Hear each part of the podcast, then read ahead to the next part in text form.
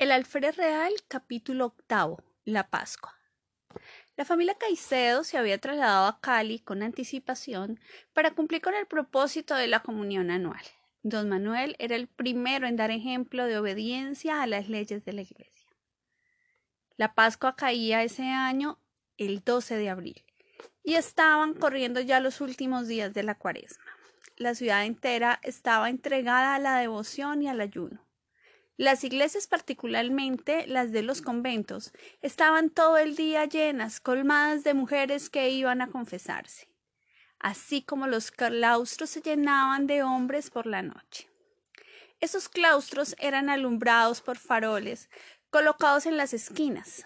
Allí, en esos largos, opacos y silenciosos corredores, ponían los frailes sus sillas de brazos a prudente distancia unas de otras y sentados en ellas iban oyendo y absolviendo a los penitentes. Esto se hacía todas las noches, desde las ocho en adelante. Cuando la cuaresma estaba para terminarse, era tanta la afluencia de gente de los campos que no alcanzaban a despacharlas temprano y tenían que prolongar el trabajo hasta las once de la noche. En ese año era cura de Cali don José de Rivera.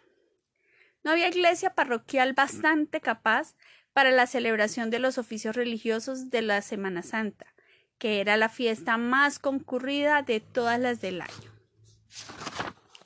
La iglesia de San Pedro, que era la matriz, se había caído hacía mucho tiempo y estaba apenas comenzando a reedificarla, en cuya empresa ayudaba el cabildo de una manera eficaz.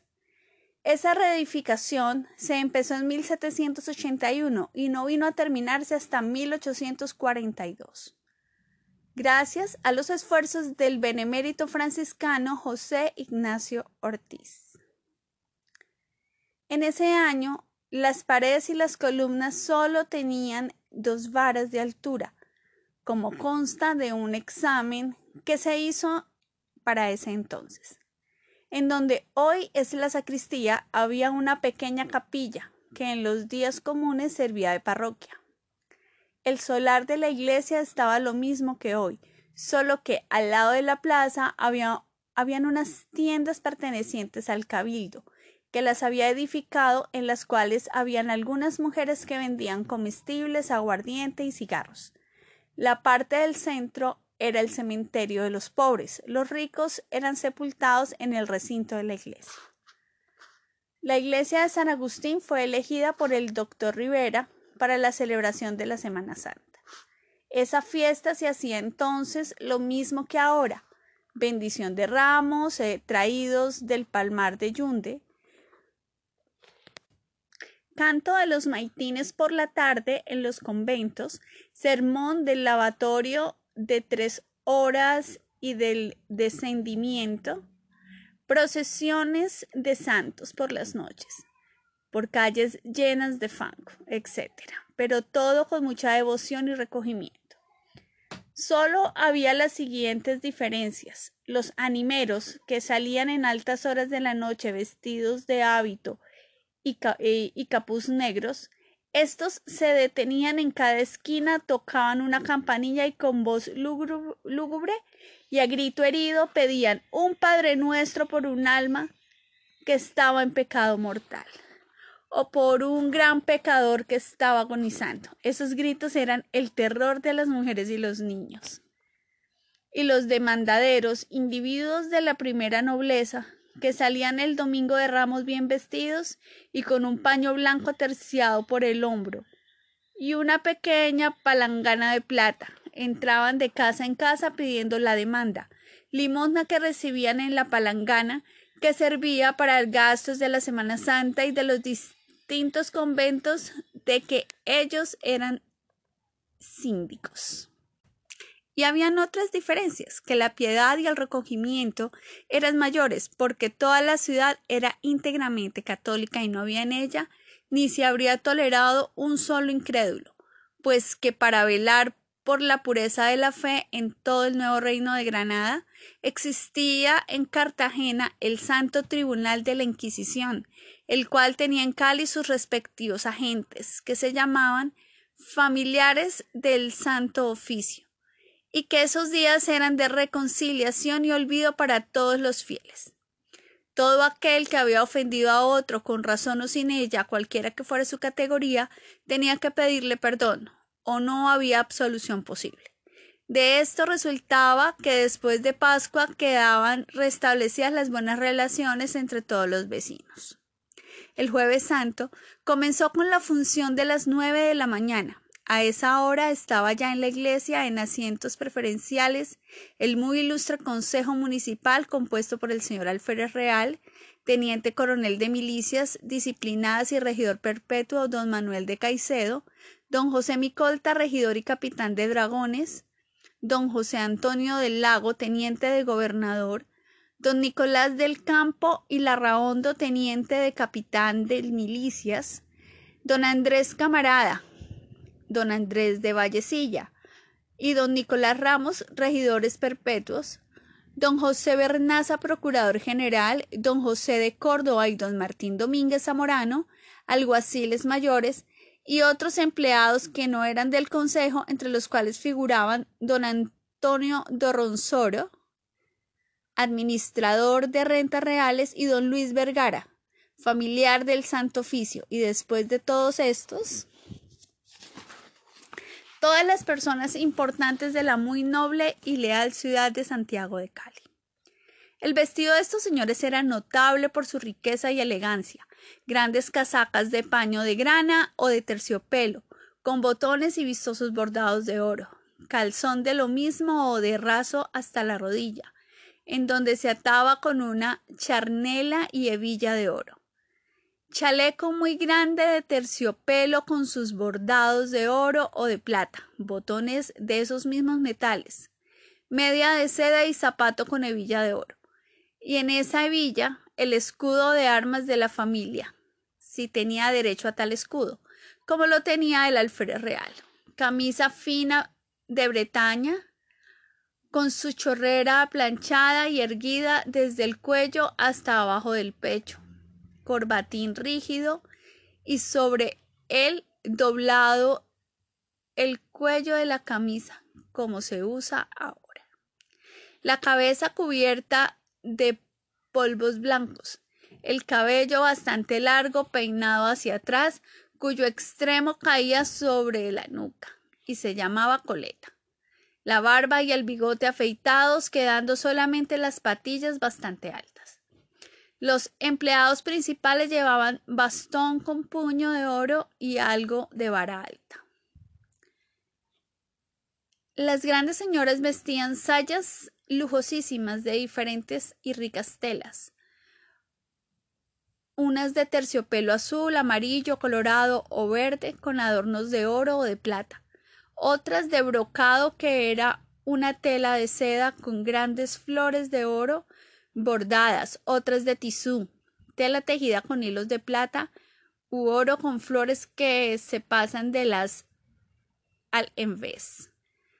Otras de glacé, tela también de seda de diferentes colores tejida con plata u otro, muy lustrosa y relumbrante.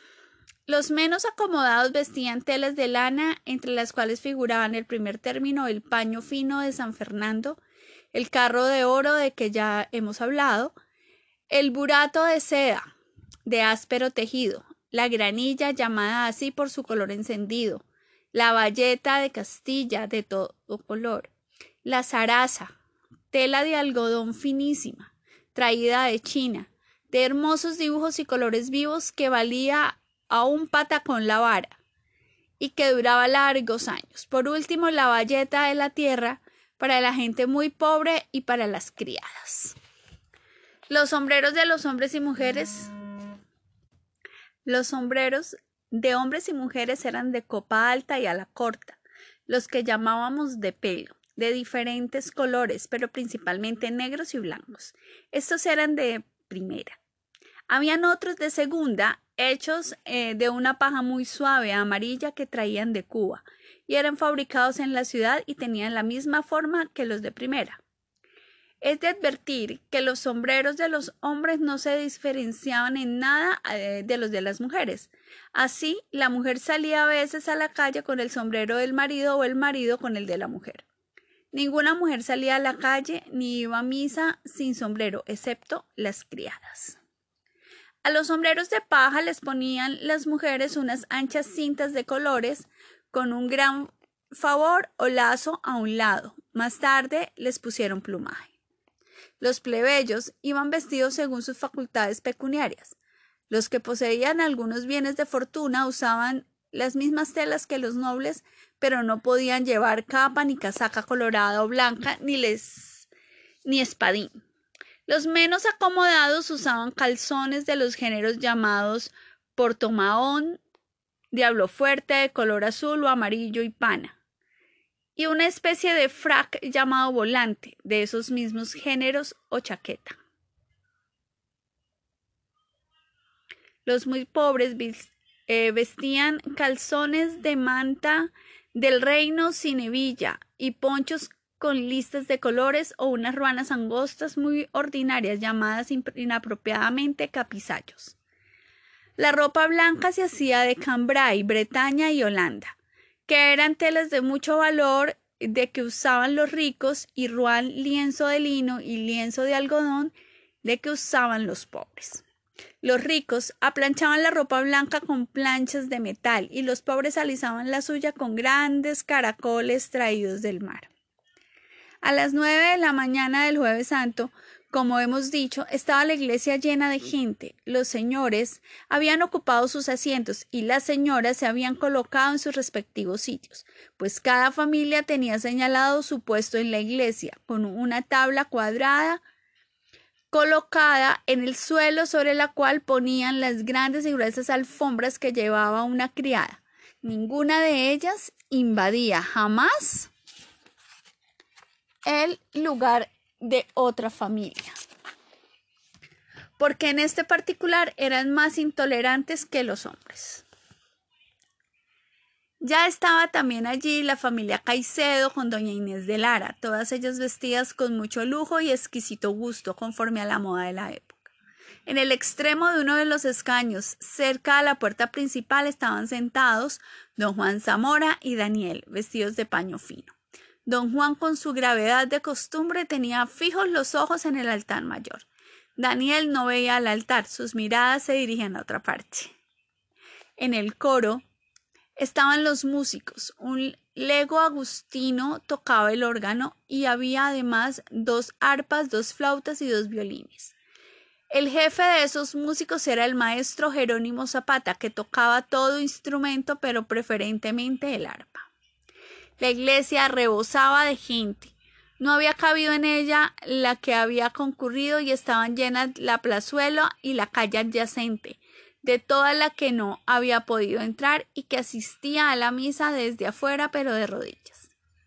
La iglesia tenía dos capillas pequeñas cuyas puertas daban al cañón principal y el cuerpo de ellas entraba al interior del convento, en donde hoy es patio. Esas capillas eran la de la iglesia de Jesús y la de San José.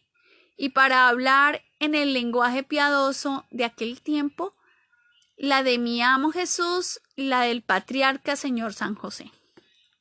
En una de estas capillas eh, se hacía el momento para colocar la majestad en su depósito de plata y era preciso llevar la custodia en procesión y debajo del palio desde el altar mayor hasta la capilla. La misa se cantó con gran solemnidad, tal como se cantaba ahora. La devoción de todos los fieles era edificante. Al fin de la misa comulgó muchísima gente, comenzando por los miembros del muy ilustre Consejo Municipal. Al tiempo de la procesión, un sacerdote entregó el estandarte al señor alférez real, a quien correspondía de derecho otros ayudantes abrieron el palio de terciopelo carmesí con flecos y varas de plata en el presbiterio para que los miembros del cabildo fueran a cargarlo. En ese momento se levantó de los escaños un caballero decentemente vestido y fue y tomó una de las seis varas del palio, sin corresponderle tan alto honor. Los concejales que notaron esa usurpación no quisieron ir a cargar el palio mientras no se retirara ese intruso. Pero el intruso se encaprichó y se resistió a retirarse a pesar de las amonestaciones de los acólitos. Entonces intervino el alférez real, quien subió al presbiterio y tomando al intruso devoto por el brazo lo hizo bajar hasta los escaños. Los concejales acudieron a ocupar su puesto y continuó la función sin novedad alguna. Cuando se concluyó la fiesta, ese inmenso gentío se repartió por las calles de la ciudad y se dedicó a visitar monumentos. Nada tan alegre y pintoresco como el aspecto de la plaza, calles y plazuelas atestadas de hombres y mujeres adornados, ellos y ellas con vestidos más ricos, con los vestidos más ricos que tenían. Por todas partes brillaba la seda, el oro, la plata y las piedras preciosas.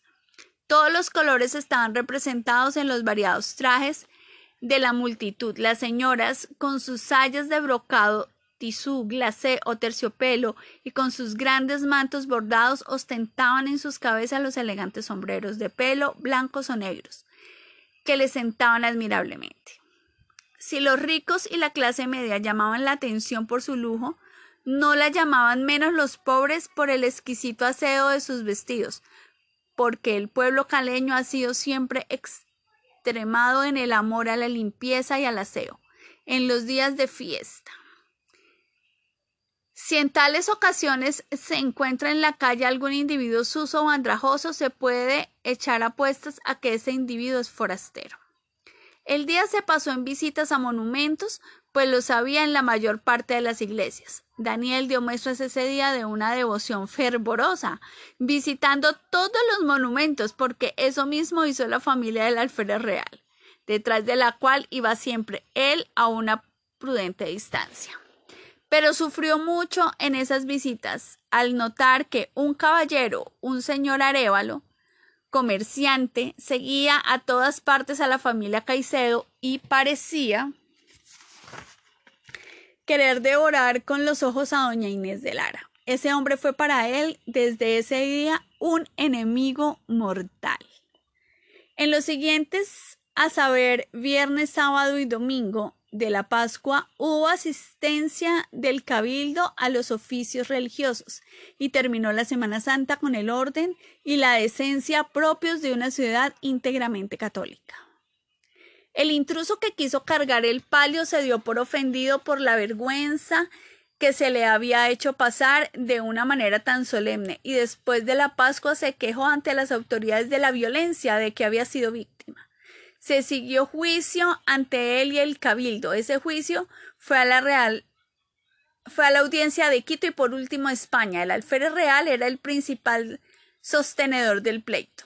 Al cabo del tiempo vino la sentencia definitiva en que se declaraba que ese tal no tenía derecho a cargar vara de palio.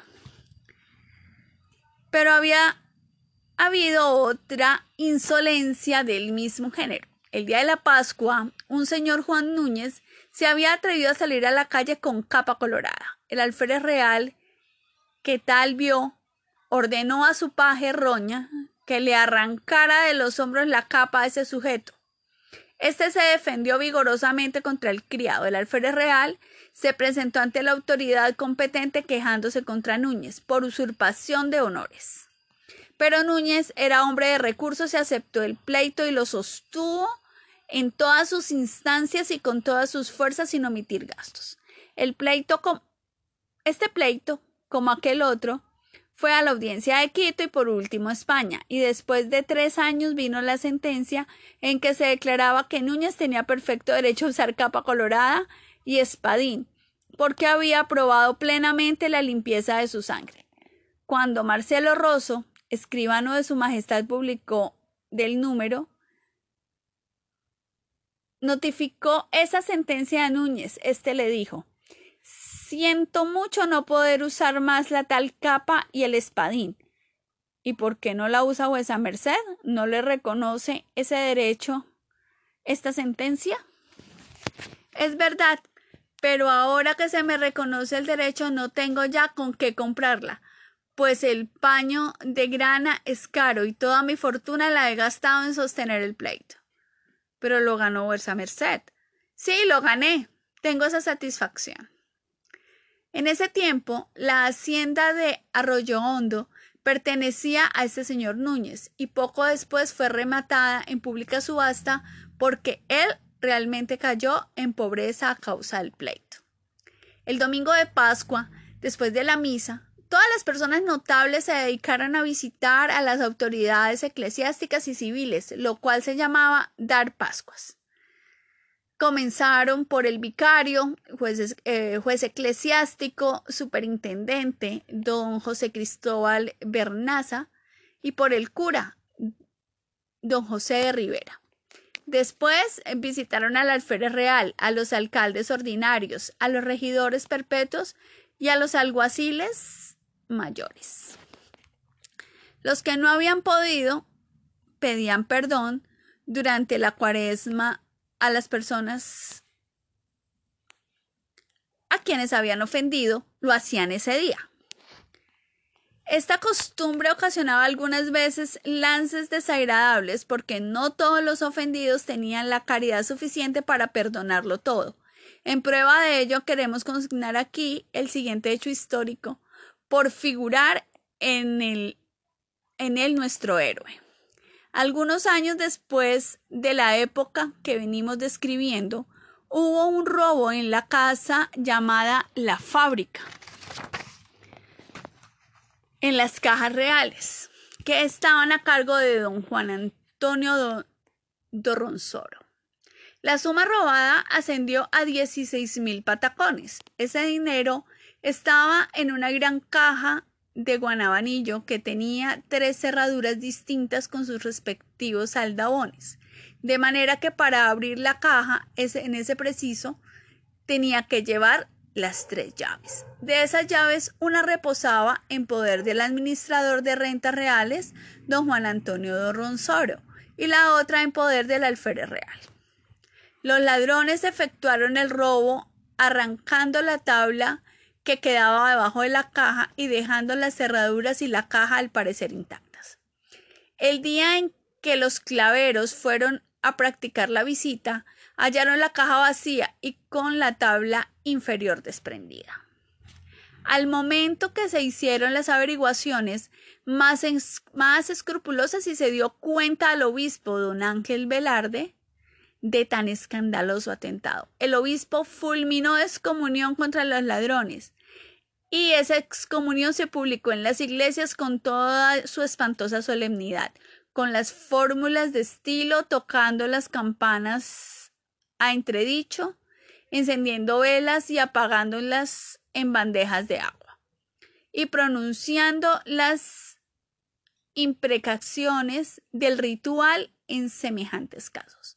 Solo se supo al fin que los ladrones eran forasteros porque a consecuencia de la excomunión uno de ellos se confesó en Popayán y entregó al fraile su confesor dos mil patacones que dijo ser la parte que le había tocado, pero se resistió a denunciar a sus compañeros, a pesar de las amonestaciones del confesor.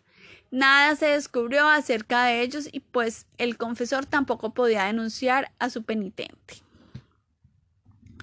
Un domingo de Pascua, pues estaba don Juan Antonio de Ronsoro recibiendo las visitas de estilo cuando fue entrando don Manuel, caballero principal acompañado de su confesor, el padre Fray Mariano Camacho, de la Orden de San Francisco, y arrodillándose ante don Ronsoro le dijo Señor don Juan Antonio, le suplico por el amor de Dios me perdone la calumnia que le levanté diciendo que el autor del robo de las cajas reales había sido vuesa merced, de acuerdo con el señor alférez real. Don Juan Antonio quedó confundido al ver a ese caballero a sus pies y le contestó Álcese vuesa merced, señor don Manuel. Esas rodillas no deben doblarse, sino ante Dios de los cielos y de la tierra. Yo le perdono de todo corazón. Don Manuel se levantó y se despidió de los eh, circunstantes con una profunda reverencia y salió con el padre Camacho. Se dirigieron a la casa del alférez real. En ese instante mucha gente de visita estaba en ella, toda la nobleza a la cual pertenecía don Manuel. Al llegar a la puerta de la pieza alta de la casa en donde estaba el alférez real con sus visitantes, se adelantó don Manuel y postrándose de hinojos con el padre Camacho al lado le pidió perdón de una calumnia que le había imputado. El pobre penitente no se atrevía a decirlo todo de una vez como había hecho con Dorronsoro, porque conocía el carácter del alférez real. Pero éste no se contentó con esa confesión a medias y le preguntó ¿Y qué calumnia ha sido esa? Yo dije cuando acaeció el robo de las, de las cajas reales que el mismo administrador y vuesa merced eran los autores porque tenían las llaves. El alférez real no lo dejó acabar su discurso, sino que levantándose furioso gritó Salga de aquí, miserable. afuera. afuera. Un hombre de bien como él no debe tratar con un bribón como yo. Y diciendo esto lo echó en peñones, gradas abajo. Esto fue tan rápido que cuando el padre Camacho quiso intervenir ya era tarde.